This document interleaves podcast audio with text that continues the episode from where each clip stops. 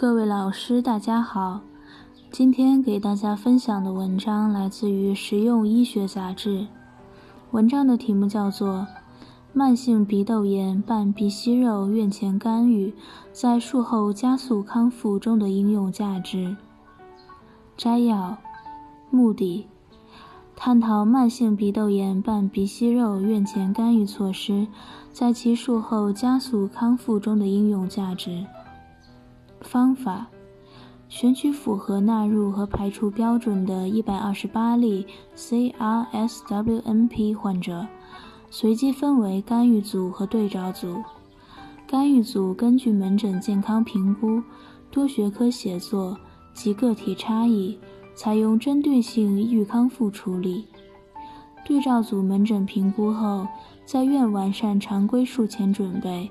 为数期两组均实施常规 ERAS 方案，依据焦虑抑郁量表、医学结局研究睡眠量表、视觉模拟量表，对比干预组患者心理干预前后的情绪状态，两组患者术后睡眠质量及不适症状程度，比较两组患者术中出血量、手术时间、术前在院等待时间。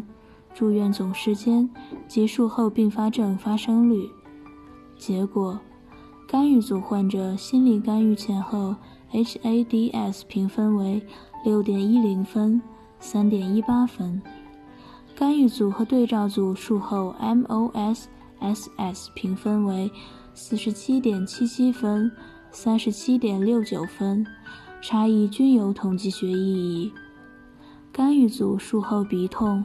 口干、吞咽障碍、呼吸障碍的 VAS 评分均低于对照组，差异均有统计学意义。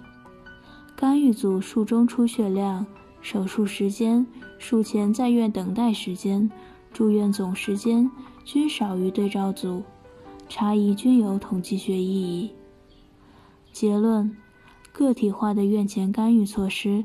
可以为 CRSWNP 手术创造良好的机体条件，减少患者为术期的生理和心理应激，改善就医体验，促进术后康复，进一步完善 ERAS 方案。